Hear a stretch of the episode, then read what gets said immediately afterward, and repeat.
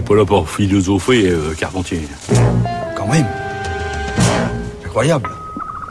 Bonjour Géraldine. Bonjour Adèle, bonjour à toutes et à tous. Je vous parle aujourd'hui d'indignation.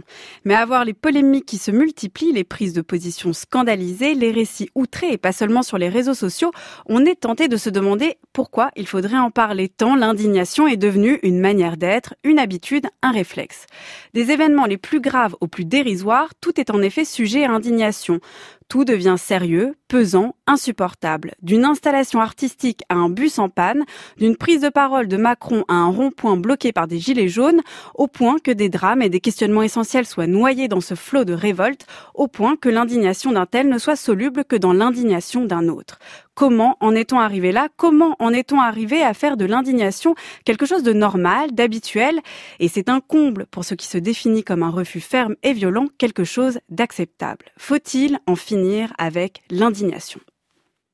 Je suis surtout préoccupé par le fait qu'il y a un écart complet entre les forces politiques officielles et la jeunesse française. La jeunesse française n'est pas satisfaite de la façon dont elle est gouvernée. Elle le manifeste. Autour de la retraite, il y a eu beaucoup de manifestations, mais c'est pas seulement la retraite qui les mobilisait, c'est aussi le sentiment qu'ils ne sont pas vraiment écoutés, ni par les gouvernements, ni par les grandes formations politiques. Et il me paraît urgent qu'il y ait une mobilisation citoyenne comme celle que nous avons connue pendant que la France était occupée et que Vichy gouvernait. Il y avait une résistance qui se rendait compte qu'elle n'avait pas le pouvoir, mais qu'elle devait avoir voix au chapitre, qu'elle devait pouvoir dire ce qui lui paraissait insupportable. Aujourd'hui, nous en avons plus que jamais besoin, et ce petit livre marque ce qui, à mon avis, est une étape. Nous ne sommes plus uniquement à l'écoute des grandes forces politiques, nous sommes à l'écoute d'une jeunesse capable d'avoir une vision écologique et européenne plus forte que les partis, les grands partis, et c'est ce qui me rend optimiste sur la façon dont la France va dépasser les crises actuelles. Tout remonte à Stéphane Hessel et à son court essai Indignez-vous, publié en 2010. Véritable best-seller, son appel à l'indignation a donné, a donné lieu au mouvement mondial des indignés encore actif aujourd'hui. Il a su saisir l'air du temps, traduire en mots et pousser à l'action ce qui était déjà en germe chez des millions de gens. Mais pourquoi? Pourquoi l'indignation est-elle devenue si normale, si acceptable? On pourra répondre que c'est l'état du monde qui justifie cette indignation, l'urgence climatique, les inégalités criantes, mais pourquoi tout est-il sujet à indignation? Pourquoi cet état est-il devenu une nouvelle manière d'être, presque une transformation anthropologique? Déjà, au moment de la parution de l'essai de Stéphane Hessel, plusieurs sceptiques avaient fait entendre leur voix. Bon sentiment, refus de la passion contre la raison, ont reproché à l'indignation de devenir facile, consensuelle, à rebours de sa définition, et de favoriser nos pulsions contre l'usage de notre tête, d'être moralisatrice et non plus morale.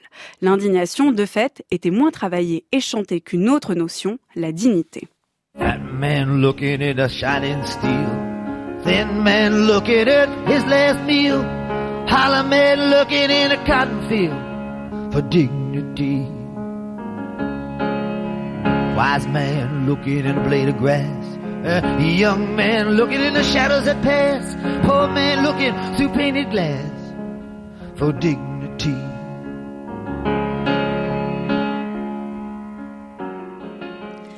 Au départ, la dignité, la dignitas dans la tradition romaine puis moderne, avec Hobbes notamment, n'est que le signe extérieur du rang d'un homme. C'est un signe social, politique, public. C'est avec Kant et ses fondements de la métaphysique des mœurs en 1785 que la dignité accède au sens qu'on lui connaît. C'est la valeur morale d'une personne qui exige qu'elle ne soit jamais traitée comme un moyen, mais comme une fin. Ce qui a un prix, nous dit-il, peut être aussi bien remplacé par quelque chose d'autre, à titre d'équivalent. Au contraire, ce qui est supérieur à tout prix, ce qui par suite n'admet pas d'équivalent, c'est ce qui a une dignité. Et de poursuivre que seule une personne, une fin en soi, a ainsi une dignité. C'est bien cette définition qu'on retrouve aujourd'hui dans le concept juridique de dignité humaine relatif à l'interdiction de la torture ou à l'intégrité de la personne. Dans ce sens, s'indigner reviendrait à vouloir sortir de soi, de son humanité, Paradoxal pour l'indignation qui veut défendre des valeurs humaines, un meilleur traitement de soi, tout en sortant de ce qui fait précisément sa valeur. Au-delà de l'agacement à entendre partout de l'indignation, faut-il ainsi en finir avec cette indigne indignation? Peut-être, autre possibilité, faudrait-il tenter de penser une indignation digne. Mais digne de quoi alors? De qui? À quelles conditions? Qui pour décider de ce qui est digne ou pas? Ce qui est intéressant toutefois, c'est que la dignité elle-même rencontre les mêmes critiques que l'indignation.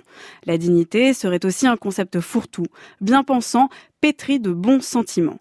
Faudrait-il alors en finir tout court avec ces termes, mais pour les remplacer par quoi? Pour faire entendre avec force toute demande de considération.